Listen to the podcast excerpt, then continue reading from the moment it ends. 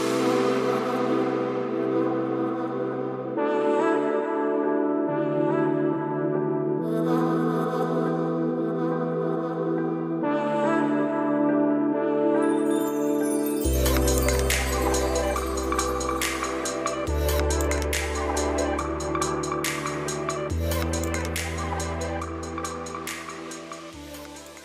Servus, meine Liebe. Ich heiße dich heute recht herzlich willkommen zu einer neuen Folge des Alltagshelden Podcast. Der Podcast, der weiß, dass die Veränderung der Welt bei uns zu Hause beginnt. Heute mit einem ganz wundervollen Podcast-Interview-Teilnehmer und zwar die wundervolle Greta Silva. Und wenn man Greta sieht, betrachtet, bewundert, dann erkennt man sofort, okay, die feine Lady ist nicht äh, die typische 72-Jährige, die man sich vorstellt. Greta ist YouTuberin, hat sich mit 48 Jahren selbstständig gemacht, hat mit 66 Jahren ihren eigenen YouTube-Kanal nochmal veröffentlicht und möchte dem Leben zum Thema Alter zeigen, wo es lang geht. Greta hat sich zur Aufgabe gemacht, das Thema Alter in unserer Gesellschaft einen neuen Schliff zu überreichen und ähm, zu gestalten.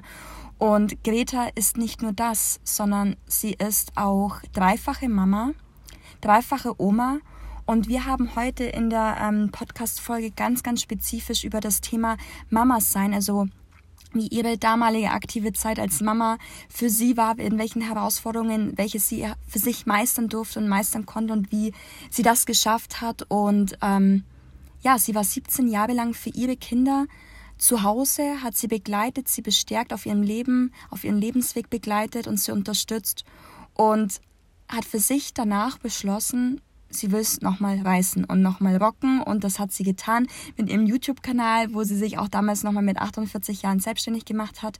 Und aus dieser Podcast-Folge, die sehr emotional, sehr persönlich und auch sehr bestärkend war für mich, habe ich ganz, ganz viel für meinen Mama-Alltag mitnehmen können und auch ganz viel Hoffnung, wie das so in, Mama, in meinem Mama-Alltag entfacht. Und dasselbe wünsche ich für dich, für deinen Mama-Alltag auch. Und ähm, lass uns gar nicht lange quatschen. Ich wünsche ganz, ganz viel Freude mit der heutigen Podcast-Folge.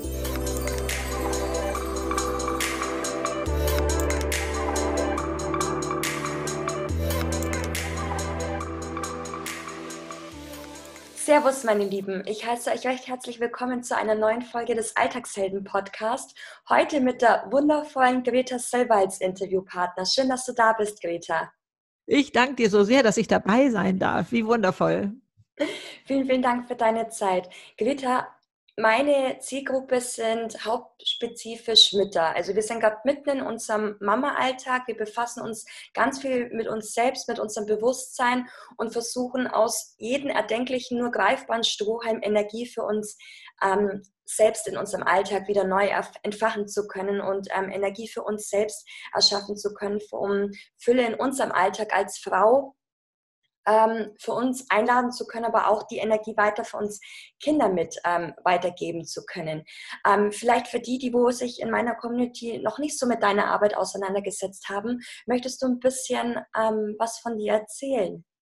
Ja, sehr gerne. Erstmal, dass ich natürlich auch diese Phase kenne. Ich habe drei Kinder und mittlerweile drei Enkelkinder. Ich bin 72 Jahre alt und habe mit äh, 66 Jahren meinen YouTube-Kanal aufgemacht, um der Welt zu erzählen, wie toll es ist, alt zu sein und was wir alle selber tun können für unser Glück. Und dann, äh, ja, dann äh, begann etwas, was ich gar nicht ahnen konnte, was sich irgendwie da nochmal auftut für mich. Ich habe äh, zwei äh, Bücher geschrieben, die schon in der ersten Woche Spiegel-Bestseller waren. Das äh, muss ich mich auch immer noch kneifen. Ich wurde durch Talkshows gereicht. Eine, ja, ein Kamerateam aus Chile in Südamerika wurde auf mich aufmerksam und kam nach Hamburg um ein Porträt über mich zu drehen. Und äh, erst als sie hier waren, haben sie mir erzählt, worum es ging. Ähm, dieser Film steht heute bei der UNO auf der Plattform als Beispiel dafür, wie andere Länder mit dem Alter umgehen. Und das ist einfach unfassbar. Also an euch, ähm, also äh, keiner hat das bei mir erahnen können, was da alles noch sich auftut und dass die Zeit von 60 bis 90 genauso lang ist wie die von 30 bis 60, also dass man da nochmal ein, ein neues Lebenspaket geschenkt bekommt. Das ist sozusagen heute meine Botschaft und was wir in jeder Altersphase tun können für unser Glück. und da selber die Verantwortung übernehmen und so etwas. Ich glaube, das wird sich jetzt aber auch in dem Gespräch entwickeln, dass ich da nicht zu lange jetzt meinen Vorspann mache. Aber heute schaue ich ähm, auf diese Zeit mit den Kindern so zurück, dass sie für mich eine unglaubliche Kostbarkeit waren. Also damals gab es den äh, Begriff Elternzeit noch nicht, aber ich war 17 Jahre in Elternzeit. Also das ist ja heute ganz unvorstellbar. Es gab noch keine Kitas, äh, sondern meine Kinder gingen dann ab drei vormittags in den Kindergarten. Und äh, ja, ich habe meine Zeit sozusagen mit Familie, Marmelade kochen und so etwas ganz intensiv erlebt. Und ich habe da in der Zeit ganz viel fürs Leben gelernt. Und auch gerade ähm, etwas, was ich jetzt in dieser Corona-Krise, glaube ich, äh, so gut anwenden konnte. Nämlich, ich musste mir was einfallen lassen, damit mir die Decke nicht auf den Kopf fällt. Ich musste, oder sagen wir mal so, ich habe mich dabei erwischt, Entschuldigung, dass ich äh, Lebenszeit einfach abhakt. Also nach dem Motto, so jetzt Badezimmer sauber machen, dann Betten machen, dann einkaufen, dann kochen, dann kommen die Kinder, ja, und wenn die Schularbeiten machen, dann habe ich vielleicht eine Stunde Zeit für mich. Und habe ich gedacht, hey, hier läuft was falsch. Du kannst nicht Lebenszeit einfach so abhaken. Wie schön, dass es erledigt ist. Weg, weg, weg damit. Und das heißt, es lag an mir, meinen Tätigkeiten, was ich tat, eine neue Bewertung zu geben. Ich erinnere nur noch eins, das war das Bettenmachen dass ich mir eben so sagte, es mag Menschen geben, die mich darum beneiden, dass ähm, ich das kann, weil sie das entweder vorübergehend oder dauerhaft nicht können. Deswegen habe ich nicht, hurra, ich kann jetzt Betten machen, äh, das Ding angefangen, sondern es gehörte zum Leben dazu. Ich habe das vor ein paar Jahren sogar noch mit der Steuer geschafft, ne? also wo ich immer dachte, oh ja, du musst noch Steuer machen, oh ja. Also es lag so ein bisschen wie so ein Berg vor mir. Ich musste immer so eine Schwelle übertreten, bis ich auch da irgendwann mal sagte, hey, was soll denn eigentlich der Quatsch? Und fragte mich, wenn du nichts verdienen würdest, würdest du keine Steuer machen müssen. Willst du das? Nee, wollte ich auch nicht. Mhm. Ne? Also da immer zu gucken, wir geben all unserem Tun eine Bewertung und die liegt bei uns. Und damit äh, wieder mehr den Alltag zu schätzen wissen. Und dann weiß ich auch, dass das eine Phase in meinem Leben war, wo ich manchmal dachte, ich komme darin nicht mehr vor in diesem Leben. Es war nur ein Servicebetrieb sozusagen. Und das für mich heute ungewöhnlich ist, ich fand das normal.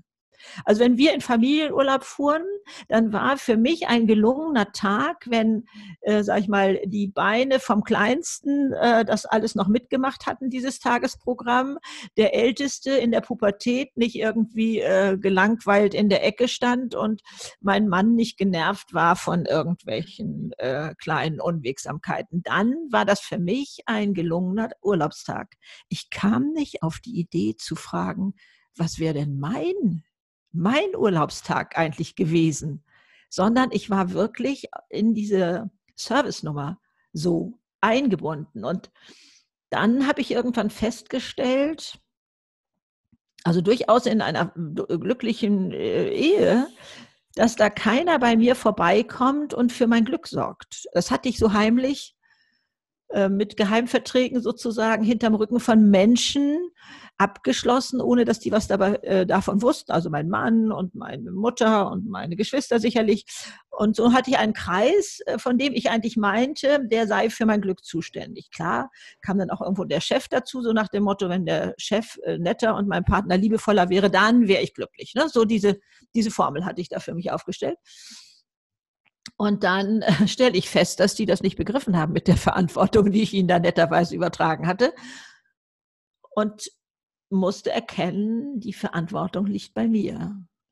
Abgesehen davon habe ich dann noch gemerkt, dass die hinter meinem Rücken auch solche Verträge mit mir abgeschlossen hatten, dass ich Glück, äh, dass ich für deren Glück zuständig sein sollte und so. Das sind ja oftmals Sachen, die durchaus in Liebe passieren. Beispiel, ähm, also mein Mann kommt nach Hause und sagt, boah, ich habe solche Kopfschmerzen und ich frage ihn, hast du denn heute genug getrunken? Und er sagt, ach Schatz, also bin ich überhaupt nicht so gekommen, du weißt nicht, was bei mir auf dem Schreibtisch los war. Was glaubt ihr? Wer ist in die Küche gegangen, hat das Wasser geholt? Na du. Ja. und dann habe ich irgendwann, äh, und ich bin noch hinterhergelaufen, wenn erst das, wenn das volle Glas da immer noch stand, habe ich es ihm irgendwo anders hinterhergetragen. Äh, das war ja nicht irgend, also keiner von uns hat irgendwas böse gemeint, ja. Und dann habe ich irgendwann gesagt, ich glaube, Schatz, du kannst die Verantwortung jetzt doch für deine Kopfschmerzen und für dein Wasser selber übernehmen. Da sagt er, nee, das kannst du nicht machen. Und das heißt, da laufen so komische Sachen ab, wo man dem anderen dann noch manchmal ein schlechtes Gewissen macht und äh, äh, auch in, im Kollegenkreis, also gar nicht alleine nur Partnerschaft, ne, sondern so generell, naja, also wenn du da jetzt keine Zeit hast, dann wird das wohl nichts mit dem Projekt und so etwas alles. Da mal zu schauen, was ist das eigentlich für eine Beziehung? Also ich war auch nicht besser drauf, muss ich ganz klar sagen. Also wenn ich Sonntag sagte, Mensch, wollen wir nicht eine Fahrradtour machen? Und er sagt, ähm, nee, gleich kommt Formel 1, das würde ich lieber schauen habe ich auch noch rumgemault. Das heißt, ich habe mich zu ihm gesetzt, habe rumgemault, habe gesagt, das hätte dir auch so gut getan. Du hast die ganze Woche im Büro gesessen. So nach dem Motto, wenn du schon fernsiehst, dann bitte mit schlechtem Gewissen. Das mhm. Ist Sand im Getriebe von Beziehungen, sondern wenn das seine Art ist, seinen Glückstank zu füllen. Ich hätte selbst alleine eine Fahrradtour machen können, wäre zur Siegerehrung wiedergekommen, äh, ist für mich sowieso der spannendere Teil vom Formel 1 und, und gut wäre gewesen was soll das alles? Oder ich habe ihn mitgeschnackt in die Oper und dann habe ich gesehen, dass er mit dem Einschlafen neben mir kämpft und da immer so wegsackt. Und dann hatte ich wieder ein schlechtes Gewissen und dachte, naja, es soll doch nicht so sein und sowas alles. Also das tut Beziehungen nicht gut. Und wenn, ähm, also der An Einwurf äh, ist oftmals, ja, das ist aber sehr egoistisch, wenn man nur für sich selber sorgt. Und da muss ich sagen, nein, es ist wie im Flugzeug, die Sauerstoffmaske erst selbst aufsetzen, dann können wir erst für andere sorgen. Und hier ist das genauso und das wissen wir. Auch wenn wir unseren Glückstank gefüllt haben, dann können wir die Welt aus den Angeln heben. Dann können wir für die anderen so viel mehr machen. Und ich durfte neulich mal auf dem Welt-Alzheimer-Tag sprechen und da ähm, sind ja diese pflegenden Personen, ne, die sich da wirklich um andere kümmern. Und die verausgaben sich so sehr. Da gibt es fast so eine unausgesprochene gesellschaftliche Forderung. Was? Du gehst heute Abend ins Kino, ich denke, dein Mann ist schwer krank oder dein, deine Eltern sind schwer krank oder irgendwie sowas. Und ähm, aber wenn man sich bis zu dieser Erschöpfung verausgabt, dann ist da nicht mehr viel, was da kommt. Und da sagte mir eine Person, die da aus Erfahrung sprach, dann gibt es durchaus auch Aggressionen. Und wenn man sich dann mal vorstellt, wie anders das läuft, wenn man selber gut drauf ist, wenn, wenn unser Glückstank gefüllt ist, was mit wie viel Liebe man das dann für den anderen macht, da ist eine ganz andere Qualität. Das heißt, ich stelle mich heute hin und sage, wer nicht selber für seinen Glückstank sorgt, ähm, begeht unterlassene Hilfeleistung am anderen. Und das betrifft auch eure Kinder und sowas alles. Definitiv. Also du greifst da auch einen ganz, ganz wichtigen Punkt auf, meiner Meinung nach, der essentiell wichtig ist in unserem Mama-Alltag, dass man sich auch einfach mal Zeit und Raum für sich schenkt. Einfach ja. mal zum Aufatmen. Weil das ist, also meiner Meinung nach, ist Egoismus und Selbstliebe in der Hinsicht, wenn man sich Zeit für sich selbst nimmt als Mama, so ein schmaler Grad, der aber so, so wichtig ist, weil wenn man auf sich selbst Acht gibt und die eigene Energie wieder von innen heraufblühen wächst oder von innen herauf beschwört, mhm. kann man diese Energie halt dann eben weitergeben. Und das ist genau ja. mein Prinzip. Genau. Und deshalb ist dieses Thema Zeit auch ganz, ganz wichtig. Oder ich merke zum Beispiel auch, dass es auch ähm, so ein Thema, mit welcher Intention du das Ganze machst. Genauso wie du jetzt vorhin das Beispiel gebracht hast, dass du jetzt zum Beispiel ähm, das Glas Wasser deinem Mann gebracht hast. Aber das kam mhm. aus Liebe, weil du dich um ihn sorgst. Und das gibt ja auch wieder Kraft. Also bei mir ist zum Beispiel so in meinem Alltag, ähm, mein Mann hat seine Schwächen, ich äh, seine Stärken, ich habe meine Stärken und ich mhm. liebe es zum Beispiel für ihn, sei Brotzeit für die Arbeit herzurichten. Das gibt mir Kraft. Also das, das, ja. das, das mag ich total gern aber wir sind jetzt seit gut sechs Jahren zusammen und du weißt nicht, wann ich das letzte Mal mein Auto gewaschen habe. Also das ist so, so geben und nehmen. Und da kann man sich wirklich, ja. wenn der eine zum Beispiel Bock hat auf Formel 1 gucken, aber die andere halt einfach Lust hat, eine Radeltour zu machen, dann kann man aber auch irgendwann mal wieder zusammenfinden. Also das sind, ja, genau. wenn man Gegensätze hat, heißt es das nicht, dass man keinen Zusammenmehr findet. Nein, das sehe ich ganz genauso. Und äh, ja.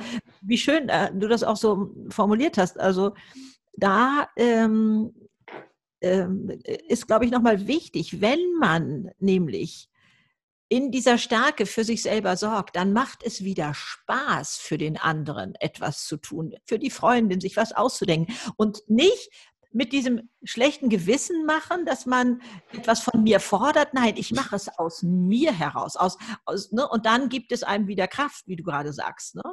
Also ich habe das damals genannt, äh, ich suche mir kleine Inseln. Das war wirklich manchmal nur eine kleine Tasse Tee für mich mhm. alleine diese, was weiß ich, drei bis fünf Minuten. Ich habe gelernt, ein Buch halbseitig, nur halbe Seiten zu lesen oder manchmal auch nur sätzeweise, habe ich das Gefühl gehabt. Und so etwas. Ähm, oder äh, als ich dann berufstätig äh, war, ich hatte mich ja selbstständig gemacht mit 48, dann ähm, hatte ich mal einen Auftraggeber, da war gegenüber ein Buchladen. Da bin ich in der Mittagspause eben nicht mit den Kollegen essen gegangen, um mir doch viel, ähm, sage ich mal, nicht aufbauendes, ich möchte nicht sagen belastendes, aber entweder ging es um Firma oder um Probleme oder irgendwie so etwas, sondern ich habe mich zurückgezogen in ein Buch und habe mir das auch versagt zu kaufen, jedenfalls erst, und habe dann mir die Seite gemerkt, bis wo ich gekommen war und habe da immer gelesen, habe mich darauf gefreut, bin abgetaucht in diese kleine andere Welt des Buches und ähm, das war damals, glaube ich, immer noch äh, viel. Da gab es eine ganze Serie, Hector und äh, das Glück oder irgendwie sowas gab es. Mhm. Das ist sogar das verfilmt worden. Ne? Bitte? Das ist jetzt sogar, das ist jetzt sogar schon mittlerweile verfilmt worden, ne? das Buch. Ach, ist das wahr? Ach, wie schön. Ja, das musst also du mal anschauen, das ist echt toll. Oh ja, gerne. Und ähm, da war ich da so abgetaucht hinein. Also sprich, ähm, diese kleinen Inseln zu finden, sich sowas tatsächlich auch im Tag vorzumerken, habe ich auch jetzt, äh, bei mir ist es sehr, sehr trubelig. Äh, ich, hab, äh, ich neigte dazu, diese Privattermine dann als erstes aus dem Kalender rauszukicken, sich mit der Freundin zu treffen oder was weiß ich. Das ist übrigens auch etwas, was wir jetzt gerade so besonders lernen dürfen, wie wichtig Beziehungen sind. Die große Glücksstudie läuft ja schon seit 80 Jahren, weltweit größte von der Harvard-Universität hat das Ergebnis, das Wichtigste in unserem Leben sind Beziehungen und äh, quer durch alle Berufsschichten oder was weiß ich.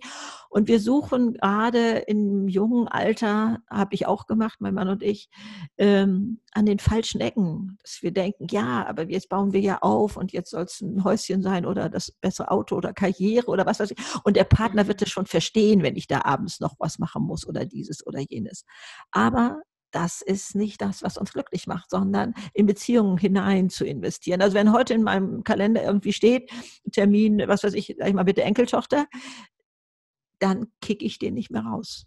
Also wenn jetzt beruflich irgendwie was anderes kommt oder so, weil ich einfach weiß, dass da hinein möchte ich investieren. Das ist das, was uns trägt und so und sich da eben immer wieder was auch für Beziehungen einfallen zu lassen und ähm, dem Raum zu geben, finde ich ganz, ganz wichtig. Also aus meiner heutigen Sicht würde ich auch sagen, dass also es zwei verschiedene Menschengattungen sind, Eltern und Paare, dass man immer wieder in sich und mit seinem Partner zusammen auch nur mal diese Paarebene lebt und nicht nur über Kindergeschichten und, und so etwas. Also äh, das äh, fände ich auch sehr, sehr schön. Hm. Ja, Entschuldigung. Auch wenn es auch wenn es nur mal ein Kaffee ist, gell?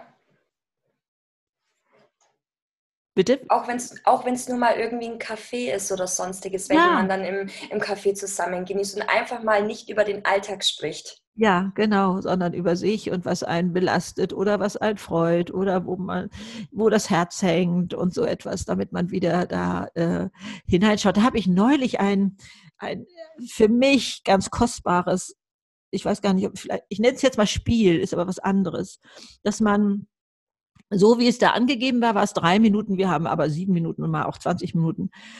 Geht es um ein Wort. Beide eigene, ähm, äh, für uns jetzt gerade war das Wort Neustart. Also nicht, äh, ich bin ja, ich lebe alleine, also das war mit einer anderen Person. Und jeder erzählt einmal, was er unter diesem Wort versteht. Und der andere hört nur zu dann kommt eine kurze Zeit, wo er Fragen zu dem Gesagten hat, also an den, der gerade gesprochen hat, und dann dreht sich das um. Und was da rausgekommen ist, was der eine darunter versteht und was der andere darunter versteht, ist so gut zu wissen. Also, äh, also ich fand das so bereichernd, ich selber habe also diesen Begriff äh, mal hinterfragt und bin ganz anders abgetaucht. Also bei meinem Gegenüber kam so zum Beispiel raus, der war auch Arbeitsrechtler, ähm, also es sei erwiesen, dass Menschen, die unter Druck neu starten, weil Job verloren oder ähm, Krankheit, dass sie etwas nicht mehr machen können, bis was anderes machen und so erfolgreicher sein als die, die das so freiwillig machen. Da gibt es irgendwie statistische Zahlen. Und das wollte ich so auf mir nicht sitzen lassen und bin da in mir mal abgetaucht und habe mir überlegt, wenn ich der Meinung bin, ich bin es wert, 100 Prozent zu leben und mich nicht zu begnügen mit Jobs, mit Freundschaften, mit irgendwas, äh, mit Hobbys, äh, wo ich sage, ja, ach, es ist für mich schon okay. Also gerade wir Alten neigen dazu, nee, das reicht schon. Und wir glauben dann noch bescheiden zu sein. Ne? So, so ein Hauch geben wir da auch noch bei. Nein, es ist unser Leben und da die Vollversion zu leben. Und wenn ich das verstanden habe, dann glaube ich, entwickle ich genauso viel Kraft wie derjenige, der aus einer Not heraus neu startet oder so. Aber das wurde mir erst in diesem kleinen Spiel bewusst, dass äh, ne, so wie man da rangehen kann oder so. Ich hatte das vorher nicht so durchdacht. Finde ich für Paare auch bei einer Autofahrt oder irgendwie so. Was denkst du, ne? was für ein Wort wollen wir beide mal nehmen? Ne? Oder kann ja alles Mögliche sein. Oder also finde ich auch schön, da äh, mal zu gucken, wie sieht das eigentlich in dem anderen aus. Du hattest vorhin auch ähm, zum Thema Druck was gesagt. Was glaubst du, das wird dir wahrscheinlich in deinem Mama-Alltag, ähm, wo du noch aktiv Mama warst, also wo du all deine Kinder um ja, ja. hattest, ähm, wird es wahrscheinlich auch ein ganz, ganz häufiges Gefühl in deinem Alltag gewesen sein, dass du so einen innerlichen Druck hast oder so einen innerlichen Druck, alles irgendwie zu leisten und dann irgendwie am Abend so fertig ins Bett zu fallen, wo du denkst, oh Gott, zum Glück habe ich jetzt alles heute irgendwie geschafft, dieses Abarbeiten, wie du sagst. Mhm. Was glaubst du, wie können wir denn weil du bist meiner Meinung nach auch die Verkörperung so ein bisschen von Leichtigkeit und Gelassenheit. Oh, wie schön. Und du bist da wirklich, du bist da wirklich ein Vorbild für mich. Und ähm, da kann man sich wirklich eine Scheibe von ihr abschneiden. Und ich will auch gar nicht so weit, so weit in das Thema Druck oder Leistung hineingehen, sondern wirklich einen neuen Lösungsansatz finden und dich fragen, was glaubst du, wie wir Mütter in unserer jetzigen Alltagssituation mehr Leichtigkeit und Gelassenheit mehr in unserem Alltag ähm, einladen können? Äh, das finde ich ein so wichtiges Thema. Darf ich einfach mal ein bisschen, bisschen lockerer, einfach ein bisschen ja, lockerer ja, genau. sein. Und ja. wann hat man denn angefangen, so ernst zu werden? Ähm, ich habe oder ein Erlebnis, was mir da jetzt so gleich einfällt. Ja, ich habe immer gesagt, oh, ich hätte gerne, äh, wäre gerne mit dem sechsten Kind angefangen. Also wir waren mal angetreten, mein Mann und ich, sechs Kinder wären toll. Und ähm, dann klappte das ja drei Jahre nicht. Äh, ist jetzt ein bisschen lang ausgeholt, aber ich möchte es gerne reinfügen. Und dann musste ich mir die Frage stellen, was brauche ich für mein Glück? Sind es wirklich die Kinder? Äh, und äh, die ich ja nun nicht bekomme oder irgendwie so etwas. Und dann ähm, will ich das wirklich, will ich mein Glück wirklich auf diese kleinen Kinderschultern legen? Also haben die sozusagen diese Verantwortung für mein Glück zu tragen? Das ging also nicht, das habe ich also alles schon begriffen. Dann ähm, haben mein Mann und ich uns gefragt, können wir ein adoptiertes Kind genauso lieben wie unser eigenes? Das haben wir aus vollem Herzen mit Ja beantwortet. Und mancher ahnt jetzt schon, wie die Geschichte weitergeht. Im nächsten Monat war ich schwanger. Also ich wusste, also so sehr ich mich gefreut hatte, natürlich über die Schwangerschaft, habe ich auch einen Heidenschreck gekriegt und habe gedacht, oh wow, mit meinen Gedanken habe ich körperliche Abläufe bestimmt. Mama mia. Also du musst Herr da oben in deinem Oberstübchen werden. Das ist mir oft bewusst geworden und man muss nicht das denken, was da oben alles aufploppt oder so, aber es wird jetzt zu ausführlich, sondern es ist ein Phänomen passiert bei meinem dritten Kind war ich, als ich da schwanger war, äh, war ich 37. Und ähm, wenn man mir das vorher gesagt hätte, bei meinen zwei ersten Kindern, wo ich nachts fertig und, und völlig ausgelaugt, äh, äh hochgetaumelt bin, sage ich mal, um, um zu stillen, habe ich das beim dritten Kind gerne gemacht. Das hätte man mir vorher nicht klar machen können. Ich war mir bewusst, so nah wird mir dieses Kind nie mehr sein. Da kriege ich jetzt noch feuchte Augen, wenn ich daran denke. Mhm. das hatte ich bei den Großen gelernt. Die, der Älteste hat mich sozusagen im Kindergarten, am Kinder, am ersten Tag des Kindergartens hat der mich an der Tür abgegeben und ist reingestürzt. Der wusste gar nicht, dass er eine Mutter hat. Oder auch in der Schule, wenn die Klassenlehrerin dann abzog und wir Eltern sollten in der Aula warten und so. So dieses Loslassen, dieses Thema von, von Eltern. Also das heißt, das hatte ich alles bei den Großen gelernt und wusste und habe das genossen. Egal wie erschossen ich eigentlich war, war mir bewusst, das ist mein letztes Kind. Also es kam auf die Welt, als ich 38 war. Und, ähm, und das habe ich als so kostbar empfunden. Das heißt, ich habe da verstanden, es kommt auf meine Einstellung an, ob ich darunter leide oder wie ich das sehe. Also damit habe ich bei mir ganz, ganz viel drehen können. Wenn ich, äh, ich glaube, meine Schwester nannte es mal die Schaukelstuhltheorie. Kennt ihr die auch? Ich glaube, die ist also allgemeiner bekannt. Wie werde ich auf diese Phase gucken, wenn ich mit 100 im Schaukelstuhl sitze mhm. und auf mein Leben gucke? Mhm. So. In allem, was wir tun, die Kostbarkeit zu sehen, zu erkennen, es ist so unglaublich. Also, als damals Christo ähm, den Reichstag verhüllt, wollte ich eigentlich gar nicht hinfahren. Meine Freundin hat mich überredet und dann saß ich davor und sagte, wow, ja, Millionen vor mir hat es das nicht gegeben und ja, Millionen nach mir wird es das auch nicht geben. Also dieses so, diesen Moment erkennen, klar kennen wir diese Theorie, leb im Jetzt, ne? So, dann hört der Stress auf oder sowas, ne? Aber das nochmal mehr an Beispielen festzumachen es ist großartig, was ihr macht, was da, was jeder Mensch macht und sich dessen bewusst zu sein. Und es ist wie beim Geldschein, ob der, ob irgendeiner darauf rumtrampelt, ob der im Matsch liegt, ob keiner das anerkennt oder man noch beschimpft wird für irgendwas, spielt keine Rolle. Der Wert an sich ist in uns drin, ist in euch drin, da zu erkennen. Und ein Kind erstmal im Bauch zu bauen, sag ich jetzt mal. Ja, also da, das muss man sich einfach mal vorstellen, was das für eine Wahnsinnsleistung geht. Äh, also ich lebe ja mit unglaublich viel Gottvertrauen und denke immer, wow, Hammer, was der sich hat einfallen lassen, was möglich ist, ja. Oder auch behaupte ich jetzt mal, uns allen ging das, glaube ich, so, wenn man uns das vorher erzählt hätte, zu was wir alles fähig sind an Energie, an Leistung, wenn wir eigentlich glauben, wir können nicht mehr, und unser Kind ist dann krank oder was weiß ich, wir können dann doch noch. Also da auch mal Hochachtung vor der eigenen Leistung zu haben. Vor Lebensleistung. Das ist ja in, in Deutschland oder ja, ich bleibe mal in Deutschland, ist das ja durch alle Generationen verloren gegangen. Dieses Gefühl von Lebensleistung.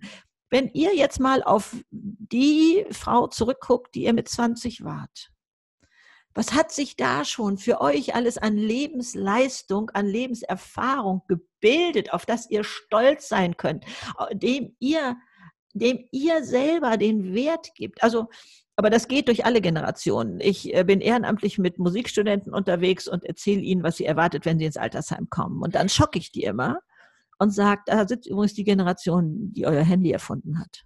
Es ist die Generation, die das deutsche Wirtschaftswunder erarbeitet hat. Und übrigens sind es auch, ist auch die Generation, die zum Mond geflogen ist. Das haben wir alle nicht drauf. Und wir Alten auch nicht. Wir stellen uns auch nicht stolz dahin, sondern wir klappen das Buch zu, wenn es heißt, so, jetzt brauche ich einen Rollator, jetzt muss ich auch gar nichts mehr anfangen, jetzt bin ich alt. Und der Treppenlift führt die meisten äh, ja schon direkt in Sarg sozusagen. Nein, Treppenlift ist wie ein Ferrari, der fährt von A nach B und der Treppenlift fährt von oben nach unten. Und wir haben uns in jungen Jahren auch nicht hingestellt und haben gedacht, oh, wie schade, jetzt kann ich die Wäsche nicht mehr mit der Hand waschen, jetzt brauche ich die Waschmaschine. So.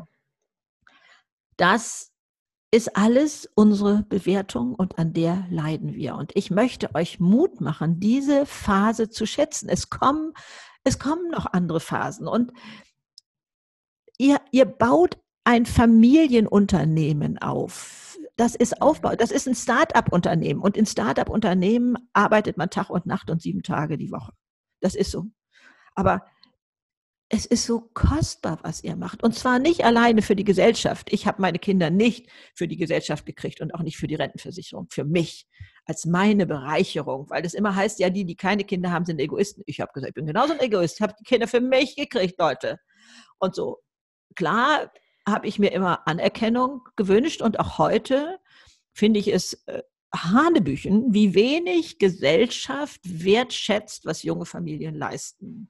Also das scheint mir alles selbstverständlich zu sein und, und so etwas. Also dabei kriege ich eine Krise, aber das führt zu weit hier gerade. Aber ich möchte euch mitgeben, dass ihr das, was ihr macht, so wertschätzt. Jede Kleinigkeit. Und zwar nicht nur hundertmal wiederholt den gleichen Handschlag, sondern hunderttausendmal wiederholt. Das ist ja dieses, was da immer so kommt. Und das hat, bei mir unglaublich viel Kreativität geweckt, damit mir nicht die Decke auf den Kopf fällt. Was weiß ich, Mittagessen, was weiß ich, man kann Möhrchen und Frikadellen auch lauwarm essen, irgendwo auf einer Picknickdecke am See. Das heißt, wenn die Kinder aus der Schule kamen, auf die Fahrräder und, und dann nochmal kurz ähm, zehn Minuten am See gefahren, der da irgendwo nicht so weit weg ist und so solche Sachen eben. Und da ähm, äh, unterschätzt diese Zeit nicht, sondern ich möchte eigentlich auch Mut machen, euch mal eine Auszeit zu nehmen in, vom Beruf. Da heißt es immer, nee, Greta, weißt du was?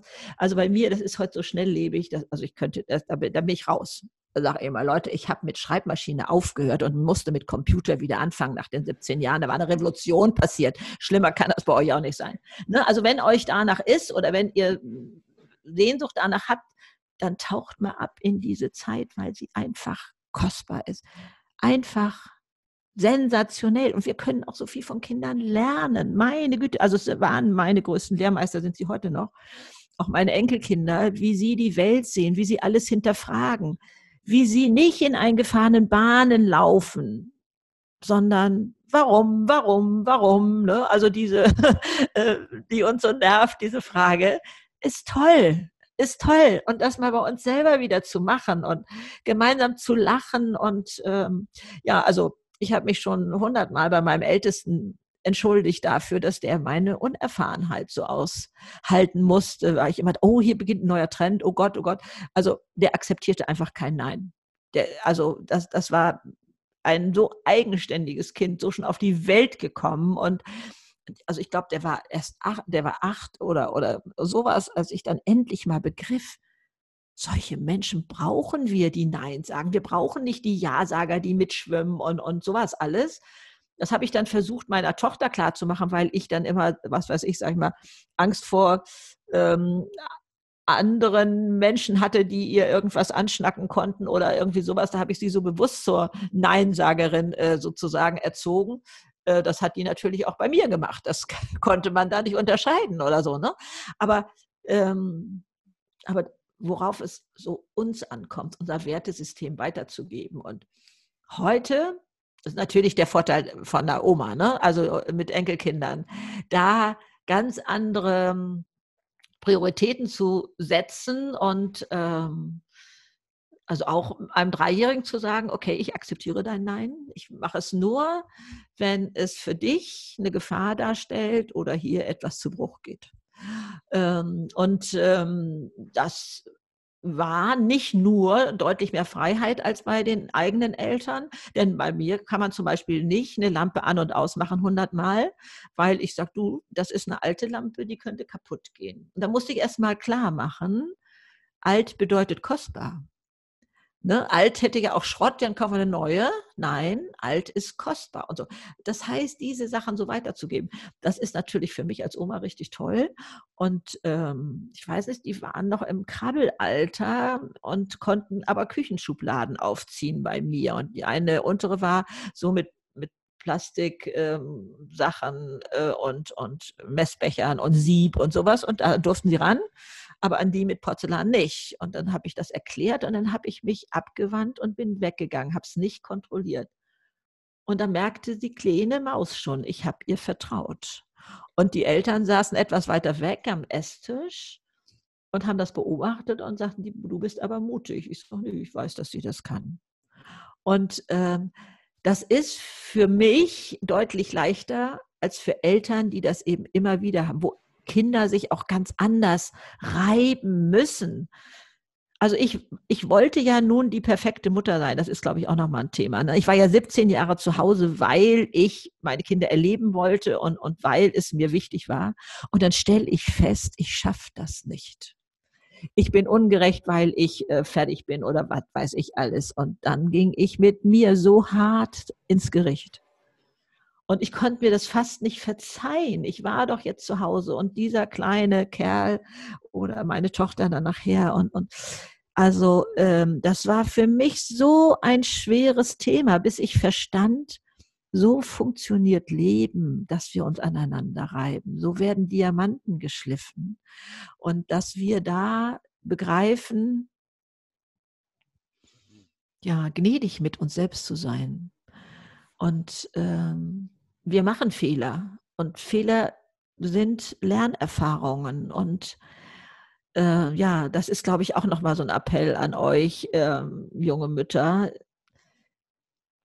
klar, also Perfektionismus hat einen negativen Ruf, ja, aber trotzdem gibt es manche Bereiche, wo wir schon gerne perfekt sein möchten äh, wenn es um den Schutz unserer Kinder geht zum Beispiel. Ne? Und dann sind wir diejenigen, die doch irgendwo verbiegen oder Richtungen vorgeben. Ach ja, da hat mir übrigens eins geholfen. Ich hatte so einen unglaublich tollen Vater. Also der hat in mir nur das Positive gesehen. Also wenn ich was vergeicht hatte, dann hat der noch äh, gesagt, es muss ja versehen gewesen sein, ob in der Schule oder sonst irgendwo. Also der, ne? und beim nächsten Mal wird es besser und gut war. Und dieser tolle Vater starb innerhalb eines Tages an Herzinfarkt, mit, als ich 19 war. Also meine Kindheit brach zusammen und so etwas. Das heißt, den hatte ich vermutlich auf einen Sockel gestellt oder vielleicht auch heute noch. Ne? Also die negativen Seiten, die er bestimmt auch hatte, wie jeder Mensch, die habe ich gar nicht mhm. verinnerlicht. Und äh, dann wurde mir bewusst, wie oft in meinem Leben habe ich wohl seinem tollen Maßstab entsprechen wollen? Das heißt, ich bin auf zehn Spitzen gelaufen, um ihm diese Tochter sein zu können, auch noch als er tot war, glaube ich, ähm, die er in mir sah.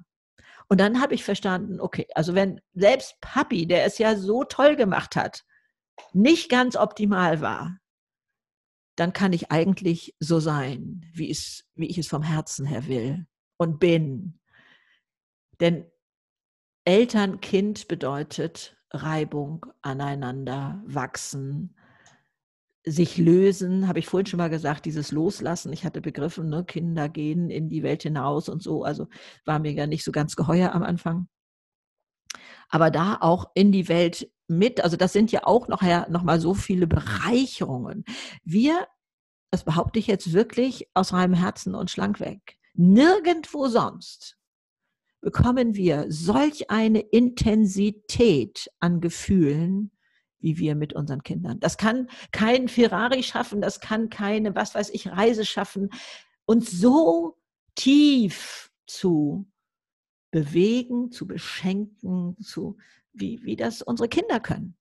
Und da, du merkst immer schon, ich komme immer wieder so darauf hinaus, dieses wertschätzen, das, was ihr macht, dass die Kostbarkeit sehen, das, was ihr macht, morgens jubelnd aufstehen und zu sagen, heute wird es ein kostbarer Tag. Auch wenn was in die Grütze geht, auch wenn ähm, die Kinder natürlich nicht das machen, was ich eigentlich erwarte von ihnen und, äh, und ich auch nicht perfekt bin, weil ich wieder irgendwo zu kurz gedacht habe oder nicht hinterfragt habe, gleich losgebollert habe, äh, statt zu hören, was ist eigentlich so dahinter, äh, was war der Grund, wie auch immer.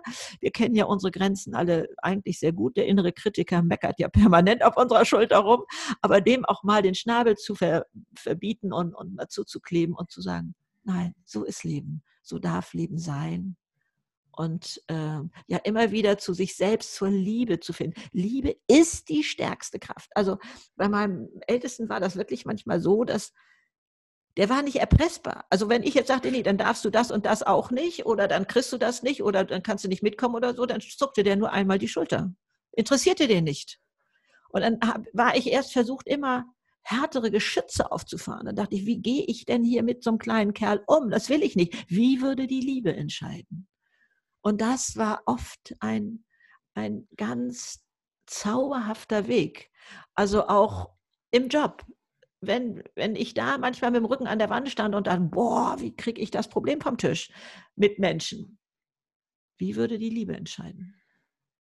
Das ist so schön. Und das bringt Leichtigkeit. Dieses sich verzeihen bringt Leichtigkeit. dem anderen seine Glücksmomente zu lassen, ohne zu bewerten. Die Freiheit bringt Leichtigkeit. Ähm, sich selber zu verzeihen und auch, äh, da muss ich nochmal ein Wort ähm, aufpolieren, wir tragen ja selber so viel Verletzungen mit uns rum. Aus Kindertagen, von sonst wo irgendein Chef hat gesagt, Oma hat gesagt, wie auch immer, diese ganzen Sachen, die tragen ja manche äh, ein Leben lang so wie im Rucksack mit sich rum. Und das wird man los durch Verzeihen.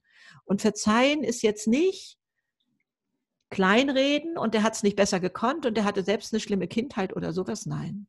Verzeihen heißt, ich werde frei von dem anderen. Die Handlung bleibt genauso kriminell, die Tat bleibt genauso schlimm, sondern da zu sehen, es, es dient nur mir. Also ich, wenn ich sowas auf in meinen, was weiß ich, Podcast-Film oder so sage, kriege ich oft die Antwort, Greta, mir ist so etwas Schlimmes passiert, das kann ich nicht verzeihen. Und das will ich auch gar nicht verzeihen. Dann denkt der andere, er hat da irgendwie recht gehabt oder so. Erstens, der andere muss es überhaupt nicht erfahren. Der muss es nicht erfahren ich kann das mal als Beispiel sagen. Ich, obwohl ich selbstständig war, war ich eingebunden in einem Auftrag da in, in, in ähm, ein Unternehmen und da hatte jemand Lügengeschichten über mich erzählt. Später erfuhr ich, die wollte eigentlich meinen Job haben. Das hat mich schon sehr genervt, aber dass die andere Seite, die mich kannte, das geglaubt hat, das hat mich fertig gemacht. Und jetzt ich hätte am liebsten diesen Job hingeschmissen, aber ich brauchte das Geld. Und jetzt gab es nur die eine Möglichkeit zu verzeihen. Sonst wäre ich jeden Tag mit dem Kloß im Bauch, mit dem zugeschnürten Hals dahin gefahren. Das heißt, wann immer meine tollsten, raffiniertesten Rachegedanken auftauchten, musste ich sagen, nein, ich verzeihe ihm, nein, ich verzeihe ihm, nein, ich verzeihe ihm. Und wenn es 50 Mal am Tag war, nein, ich verzeihe ihm. Und dann merkte ich, dass diese Rachegedanken weniger wurden. Und nach, ich weiß es leider nicht mehr ganz genau, ich sag mal nach drei Monaten konnte, ich war alles weg in mir, alles war weg. Erkläre ich gleich nochmal, was ich damit meine und ich konnte wieder vertrauensvoll mit dieser Person zusammenarbeiten. Weg bedeutet, ja, es gab einen Vorfall, der war so schmerzhaft. Das ist vergleichbar auf körperliche Art. Ja, da hatte ich einen Unfall. Ich bin mit dem Fahrrad vors Auto gefallen und ich habe mir was, was ich gebraucht. Das war schmerzhaft. Ich fühlte mich schlimm, als ich da auf der Straße lag. Ja, das erinnere ich alles noch heute, was vor zehn Jahren passiert ist. Aber es hat heute keine Relevanz mehr. Und mit den emotionalen Verletzungen ist es so, dass wenn wir sie nicht verzeihen, die heute immer noch ein Mitspracherecht haben. Bei neuen ähnlichen Situationen gehen wir vielleicht sofort ins Schneckenhaus oder reagieren aggressiv, weil wir vermuten, das könnte wieder so etwas sein. Das ruft in uns etwas vor. Und das können wir loswerden. Wir können uns davon abnabeln. Wir können uns davon befreien. Nur darum geht es. Und das bringt eine Leichtigkeit anderes, was bringt Leichtigkeit. Ähm, ich bin mit mir im Reinen. Das heißt, wenn irgendwo Angst auftaucht oder Wut oder was weiß ich, habe ich die früher, und da habe ich vermutlich Copyright drauf, habe ich die unter den Teppich gekehrt. Das mag ja auch für den ersten Tag durchaus legitim sein oder für drei Tage. Aber wir wissen selbst, das kommt ja immer wieder hoch. Und es kostete mich unglaubliche Kraft, das unterm Teppich zu halten. Heute sage ich, ja, Angst, du gehörst auch dazu. Ich mache so innere Reisen, ähm, meditationsmäßig, also und, und frage, das ist also ein Ablauf sozusagen, unter anderem, Angst bist du meinetwegen so groß. Wut, Hilflosigkeit, Scham, bist du meinetwegen so groß? Und die Antwort von innen ist immer ein Ja. Und dann zu sagen, du kannst jetzt so sein, wie du wirklich bist. Ich werde das mal, glaube ich, auch mal richtig anbieten, als habe ich bislang noch nicht, aber kommt doch immer mehr dazu, dass das, äh, glaube ich, ein tolles Hilfsmittel ist. Ja dazu zu sagen, erstmal zu sagen, ja, es gehört dazu. Ich musste das, und das hört sich jetzt für euch bestimmt unglaublich schräg an, ich musste das auch für den Tod meines Vaters machen. Natürlich wusste mein Verstand, mein Vater ist tot, aber da drin gab es wohl immer etwas, was das acht Jahre lang versucht hat, nicht wahrhaben zu wollen oder so. Keine Ahnung. Und dann habe ich mich hingesetzt. Es gab, gab einen kleinen Anlass in einem Test in der Firma, kam die Frage, was in ihrem Leben hat sie am positivsten geprägt? Und intuitiv wusste ich, der Tod meines Vaters. Und sofort habe ich das vom Tisch geschmissen. Kann ich sein, kann ich sein, kann ich sein. Aber irgendwann kam ich dann doch mal ins Grübeln und so war das bei mir entstanden. Also das mal anzunehmen, ja, der Tod meines Vaters, das Schlimme, was mir damals passiert ist, gehört zu meinem Leben dazu. Ja. Heute kann ich sagen, all das hat mich zu der Frau gemacht, die ich heute bin und mit der ich so im Einklang bin. Das heißt, ich kann mein ganzes Leben so liebevoll in die Arme nehmen.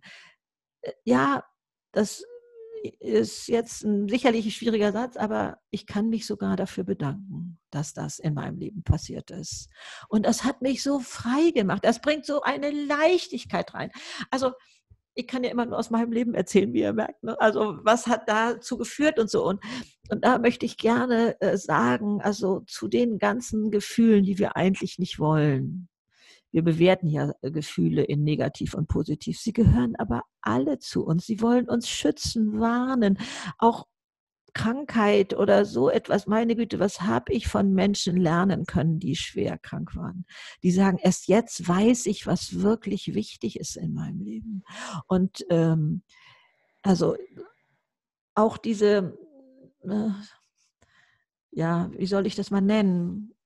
Mein spontaner Ausdruck wäre Überheblichkeit zu glauben, Menschen, die arm sind, die an Geld arm sind. Gott, die müssen, haben ja so ein schlimmes Leben und so fürchterlich. Nein, die haben was, von dem wir lernen können oftmals. Die kümmern sich noch um die äh, kranke Nachbarin, machen da die Einkäufe, nehmen alle Pakete im Haus entgegen und, und was weiß ich alles und, und gehen mit dem Dackel noch spazieren, weil da jemand keine Zeit hat oder was weiß ich alles und dann kennen und, und haben ein, ein Herzensglück, haben ein, eine innere, ein inneres Glück, obwohl sie finanziell ganz arm dran sind. Wir sehen das oft in Ländern, die wir eigentlich für arme Länder halten, was uns da für Fröhlichkeit entgegenkommt. Und wenn man hier über den Hamburger Jungfernstich geht, dann glaubt man, die äh, Menschen haben die Last der Welt auf den Schultern. Ja, also ich kenne so viele finanziell Reiche, die so unzufrieden sind und so meckerig unterwegs sind, wo ich eigentlich lieber sagen würde, das sind arme Menschen. Also diese zu schauen, wo ist die Kostbarkeit im Leben und, und was kann ich dann vielleicht auch für jemanden tun, dem es finanziell jetzt gerade schlecht geht. Ja, das ist übrigens auch noch eine Studie, ähm, die sagt, Menschen, die anderen helfen, sind die glücklichsten. Also da zu gucken, äh, wo kann ich denn mit meinen kleinen Mitteln äh, helfen. Also wenn es wirklich um finanzielle Unterstützung geht, bin ich ein großer Freund von Anonym. Was weiß ich, über eine Lehrerin, ähm, den Musikunterricht oder was weiß ich für ein Jahr von einer Schülerin zu übernehmen, die äh, deren Mutter das vielleicht nicht leisten kann oder wie auch immer. Also ohne dass die das wissen, denn und da kann ich auch wieder aus eigener Erfahrung sprechen. Ich habe dann früher, wenn die Leute nett zu mir waren, habe ich gedacht, das sind die ja nur, weil du die da, weil du da denen was Gutes getan hast. Und ich will so nicht denken, was soll der Quatsch, sondern zu wissen, äh, man macht das heimlich, das gibt noch so eine spitzbübische Freude zusätzlich da rein. Also es gibt so viel Handwerkszeug, wie wir Leichtigkeit ins Leben kriegen, wie wir da äh, Schwung kriegen. Und, und mein, mein YouTube-Kanal, mein Podcast, mein, also meine Bücher, alle handeln, sind eigentlich Handwerkskoffer für kleine Stellschrauben, wie wir das Leben leichtfüßiger machen können und, und was wir da tun können. Und äh, also äh, da seid euch eurer Kostbarkeit bewusst und was ihr da alles Tolles, Tolles für die Welt macht. Ne? Also die Welt wäre ärmer ohne euch. Das muss man sich vor Augen halten. Es ist das große Leben, äh, das große Thema Liebe in dem, was ihr tut mit euren Kindern. Gibt es einen besseren Grund? Also das ähm, ist schon unglaublich toll. Und ja, mein Spruch ist immer so gerne, lebe deine Vollversion, so wie du dein Auto bestellst, ne? mit allen Extras. Da werde ich allerdings auch im Alter, muss ich zugeben, immer kompromissloser. Ne? Ich mache keine faulen Kompromisse mehr. Ne? Früher wollte ich ja es jedem recht machen, also ahnt nicht, wie angepasst ich war. Möchte die auch gar nicht wissen. Also ähm, das hört auf. Das äh, mache ich nicht. Also ich gehe auf jeden und auch auf jede Situation des Lebens erstmal voll Vertrauen zu. Denn ich möchte auch nicht, dass man mir begegnet und denkt, na ja, mal abwarten, wer die Greta so ist und so. Denn das wird etwas ganz anderes in mir hervorrufen oder in dieser Beziehung hervorrufen, als wenn beide mit offenen Armen da reingehen. Und ich habe immer gesagt, ich will das Klavier von ganz unten bis ganz oben spielen. Also da gehört Tiefe dazu und Trauer schafft Tiefe, damit ganz viel Freude da reinpasst. Ne? Also ähm, das ähm, gehört dazu. Und ich kann übrigens auch heute anders mit Verletzungen umgehen. Wenn ich vorhin gesagt habe, wie man Verletzungen los wird, kann ich auch heute äh, sagen, ähm, das, was andere über mich sagen oder zu mir sagen, erreicht mich oft gar nicht mehr, weil ich sehe, in welcher Situation ist der andere. Ich habe immer das Beispiel, wenn man Bill Gates sagen würde, oh, du bist ein Loser, du hast überhaupt nichts zustande gekriegt, du bist der größte Versager oder was weiß ich, dann würde der doch nur sagen, oh meine Güte, haben Sie zu viel Sonne gehabt, solchen Arzt rufen. Der nimmt das doch nicht an. Und wir sind so geneigt, alles immer anzunehmen, was da andere rausschleudern. Nein. Zu erkennen, es gibt unterschiedliche Wahrheiten. Das hat ja also wirklich bei mir in der Ehe ähm, so viel Streit rausgenommen. Dieses immer erklären, nein, es war doch aber ganz anders und dieses hier und du hast ja diesen Aspekt gar nicht bedacht. Der andere empfindet das so und das ist seine Wahrheit mit einem ganz anderen Hintergrund. Und dies ist meine Wahrheit. Das heißt, ich habe die Formulierung dann reingebracht und habe gesagt, in meiner Wahrheit sieht das so aus. Also ich akzeptiere das, tut mir leid, dass du das so siehst und so. Und ähm, aber bei mir ist es anders. Ende. Ende im Gelände. Das hörte die andere Seite auch nicht gerne, wollte dann immer noch, ja, aber das war doch und war doch. Ich sage, ja, okay, ist alles völlig in Ordnung, dass du das so siehst. Ich habe das ja eigentlich, ich habe noch zwei Schwestern, ich habe das ja eigentlich da schon mal in jungen Jahren gelernt, aber hatte das nur auf unsere Geschwisterbeziehung begrenzt. Dass wir als junge Frauen irgendwann mal zusammen auf der Bettkante saßen, weiß ich noch, bei einem Treffen und das Thema Kindheit kam auf. Und da könnte man glauben, die sind in drei, wir sind in drei unterschiedlichen Familien groß geworden. Jeder hatte Situationen anders abgespeichert. Dann ging das erstmal zwei gegen ein. Nein, da war doch noch Tante so und so dabei und mal, nein, und das war doch ganz anders und das war doch eigentlich ganz toll und wieso siehst du es so negativ und so? Nee. Die hatten das anders empfunden und das war ihre Wahrheit. Und dann gab es die Zeit, wo ich dann erst dachte, naja, okay, also ich lasse denen da mal ihre Wahrheit, aber meine ist die richtige. und dann habe ich begriffen, nein, das geht nicht um Wertung. Ich kann genauso daneben liegen. Das, das war so schwer für mich. Und das ist auch Teil meines, ähm, mein, meiner Rede. Ich habe jetzt gerade eine Situation vor Augen. Ich durfte in äh, Zürich äh, vor Führungskräften reden und habe das mit dieser Wahrheit, dieser unterschiedlichen Wahrheit da auch so klar gemacht, dass wie schwer es für mich war. Ja, die Welt ist doch so. Nein, ich sehe sie so, äh, dass da hinterher einer der Führungskräfte zu mir kam und sagte, also meine Frau und meine Mitarbeiter werden denken, da kommt ein neuer Mensch. Ich sage, dann, nu, was ist denn passiert? Da sagte er, ich habe wirklich geglaubt, ich habe die alleinige Wahrheit. So, ne, dieses äh, zu verstehen, äh, nein, wir haben alle ein vorsortiertes Bild. Und das sagt ja auch die Hirnforschung, beweist das ja. Also Knacksätze der Hirnforschung sind, dein Gehirn wird alles tun, damit du recht behältst. Wenn du denkst, das alles ist fürchterlich, wird es dir all das zeigen, was fürchterlich ist. Und wenn du deine Gedanken ein bisschen in eine andere Richtung lenkst, was für tolle Sachen sind hier enthalten, wird es dir das alles zeigen. Die andere, das andere Ergebnis ist, unser Gehirn funktioniert wie eine Google-Suchmaschine. Es sortiert vor. Das heißt, wenn du im Internet immer unterwegs bist, um die Katastrophen anzuhören, äh, oder ob du es nutzt für Plätzchenrezepte und schöne Musik, wird der Begriff Weihnachten unterschiedliche Ergebnisse bringen. Bei einem die abgebrannten Weihnachtsbäume und zerstrittenen Ehen und bei dem anderen Weihnachtsplätzchenrezepte und Weihnachtsmusik. So sortiert unser Gehirn vor. Und wenn es dann heißt, ja, aber das Internet ist voll davon, ja, vorsortiert. Und, und ja, aber die Welt da draußen ist voll davon, Greta, höre ich auch? Ja, vorsortiert. Wir sehen das, was zu unserem Muster passt. Gefährlich Ding oder es zu nutzen, um das Schöne, um die Leichtigkeit zu leben.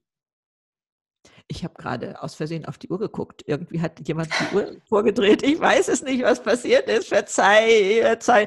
Das ist so, wenn du mich einmal anpiekst, dann höre ich nicht wieder auf. Goethe, ich sag's dir, ich, um, ich, um, ich umarm dich.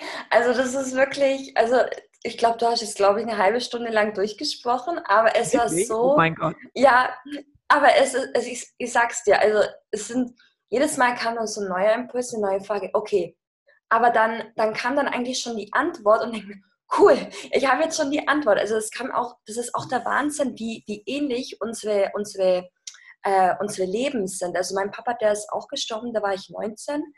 Ähm, der ist an Darmkrebs gestorben. Der, ich hatte mit meinem Papa auch ein sehr, sehr gutes Verhältnis. Und also ein besseres Verhältnis als zu meiner Mama. Und ähm, wir waren so, so beste Freunde, kann man sagen. Also mein, mein, Papa hat mich auch immer befürwortet, war ein ganz, ganz toller Papa für mich. Und dann auch ähm, der Tod von meinem Papa, das war am Anfang ganz, ganz schlimm für mich, ähm, dass ich da auch für mich dann ähm, Hilfe gesucht habe. Also ich habe dann auch Kinder- und Jugendtherapie ähm, für mich genommen, habe dann viereinhalb Jahre Sitzungen besucht. Und dann, als ich das dann alles so für mich aufgearbeitet habe und dann auch erkannte, was für ein Geschenk hinter dem Tod steckt, wenn ja. der Mensch, den, den du am meisten geliebt hattest, abgesehen jetzt von einem Kind, also ich war ja noch keine Mama oder von einem Lebenspartner, aber der Mensch, der wo dich am meisten geprägt hat, weißt du, was da mein Satz ist? Der Tod von meinem Papa hat mein Leben gerettet. Ja. Weil wenn, wenn, wenn mein Papa nicht gestorben wäre, dann hätte ich nie angefangen, mich mit meinen Werten, mich mit meinen Vorstellungen, mich ja mit meiner Persönlichkeit und mit meinem Bewusstsein auseinanderzusetzen. Ja. Und hätte ich mir auch nie Hilfe gesucht. Hm, hm. Ja, das und das ist was voll. für ein Geschenk. Was voll, ein voll. Geschenk. Also ich sage dann auch so gern, dass der Tod von meinem Papa nicht umsonst war, weißt? Ja, ja, das kommt dann hinzu. Ja.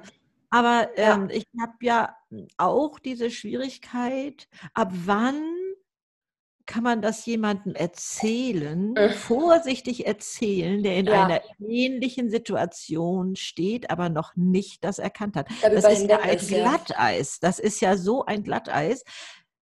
Also auch wenn ich so sage, es hat dich zu dieser wunderbaren Person gemacht, die du heute bist. Darauf pfeife ich, wenn ich da durch meinen Vater wiederkriegen könnte oder meine Mutter oder, ne, also diese Geschenke will ich gar nicht, ist ja erstmal eine normale, legitime Reaktion. Natürlich. Aber Abwehr, weil man natürlich noch voll im Schmerz drin ist. Weißt ja selber, wie es ist. Also ja, ist so. Also da ja, äh, äh, zu erkennen, was da alles Schönes ist in unserem ja. Leben, egal ja. wie es läuft.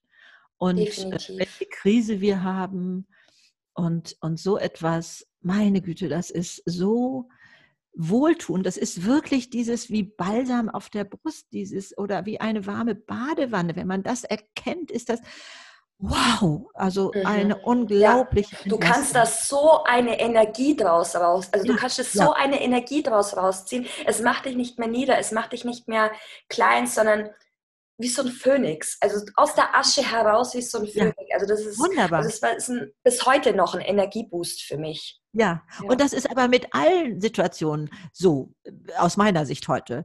Auch mhm. mit diesen kleinen und doch an dem Tag so großen Schwierigkeiten, was weiß ich, mit Kindern, mit Zeitnot, mit, mit Partner, mit jedem, mit Job, mit äh, vielleicht auch noch Homeoffice und was alles da ist,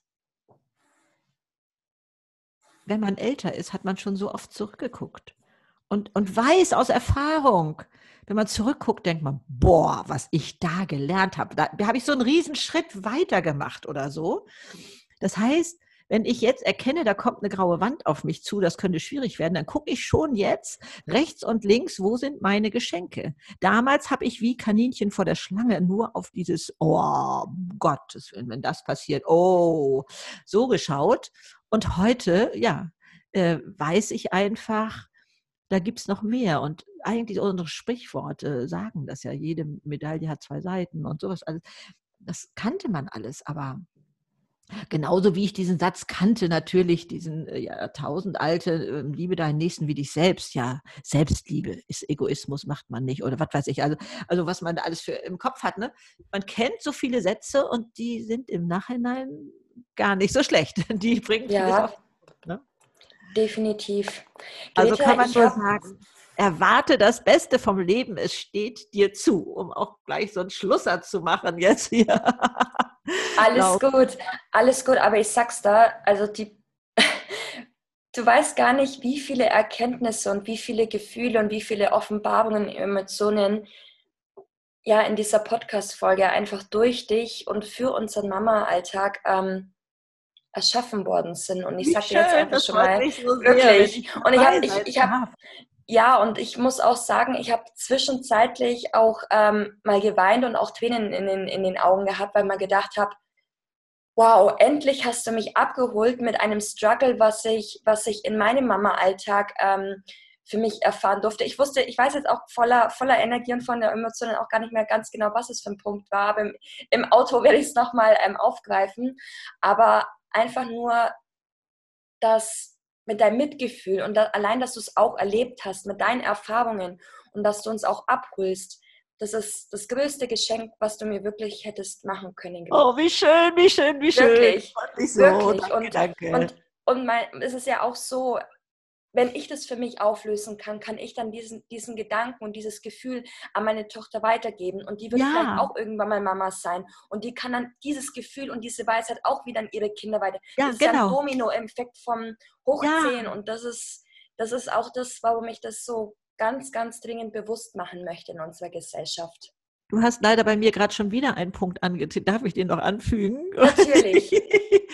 und, und zwar, ähm, wie geht die Kette? Meine Mutter hat mir schon beigebracht und hat gesagt, das funktioniert so, ja, ich habe, als du Kind warst, was für dich getan, aber es läuft jetzt nicht rückwärts, dass du denkst, jetzt musst du was für mich tun, weil ich alt bin. Nein, du gibst das an deine Kinder weiter. Ja. Diese, diese Forderung äh, unter Generationen, äh, die läuft in beiden Richtungen im Moment in meinen Augen etwas stocken. Das heißt, die Alten stellen sich manchmal hin, äh, machen den Jungen ein schlechtes Gewissen, äh, ja, du hast zu wenig Zeit für mich oder ich weiß nicht was, alles, was da so auftaucht und, und so, haben, sagen wir mal so, haben eine Erwartungshaltung.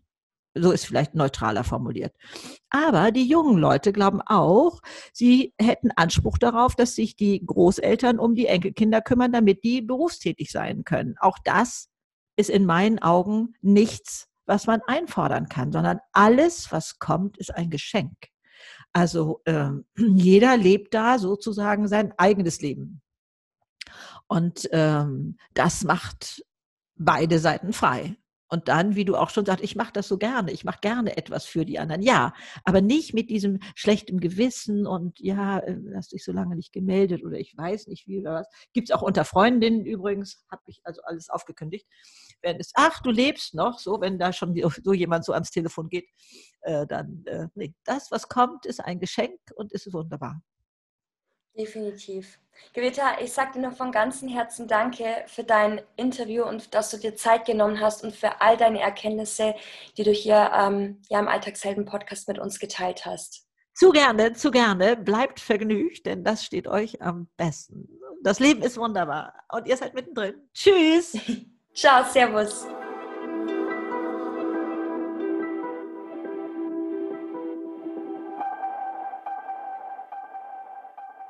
Oh wow.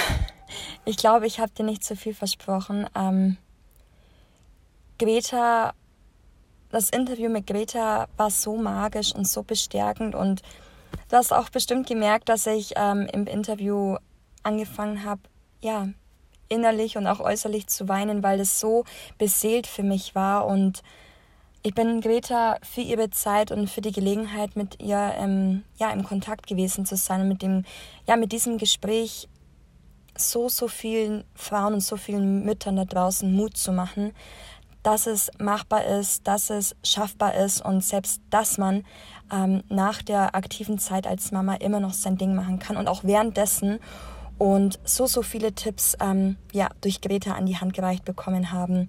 Und wenn du jetzt sagst, du möchtest mehr von Greta wissen, Greta ist der absolute Wahnsinn und du möchtest mehr von ihrem Input und von ihrem Mehrwert auf, aufsaugen, dann ähm, kannst du Greta gerne auf Instagram folgen unter silver.greta. Du findest sie natürlich auch auf ihrem YouTube-Kanal unter Greta Silver. Da gibst du einfach im Suchverlauf Greta Silver ein. Da findest du sie auch gleich. Und ähm, auf ihrer Homepage einfach auf Google Greta Silver eingeben und ich verlinke dir gerne nochmal diese ähm, drei Punkte, wo du sie findest. Instagram, auf YouTube und auf ihrer Homepage gerne nochmal in den Show Notes. Da findest du dann den direkten Link dazu. Mit einem Klick bist du dann schon drauf und kannst Greta gerne mehr in deinen Mama-Alltag integrieren und ja, sag einfach nur von ganzem Herzen Danke. Danke, dass du mit dabei warst, dass du mir deine Zeit geschenkt hast, dass du mich mit deinem Sein hier supportest. Und ich würde mich freuen, wenn dir die Folge gefallen hat. Ähm, wenn du Zeit und Lust hättest, mir vielleicht eine 5-Sterne-Bewertung und vielleicht sogar eine schriftliche Rezension auf iTunes da lässt, damit so viele Frauen und Mütter wie nur möglich, so wie du, mehr Fülle und mehr Leichtigkeit in ihr Leben einladen können. Und da würdest du mir eine ganz, ganz große Freude damit machen, diesen Podcast noch weiter nach draußen zu pauschen. Und freue mich zum nächsten Mal, wenn es wieder heißt, der Alltagshelden-Podcast. Der Podcast, der weiß, dass die Veränderung der Welt bei uns zu Hause beginnt. Ciao, Servus, meine Liebe.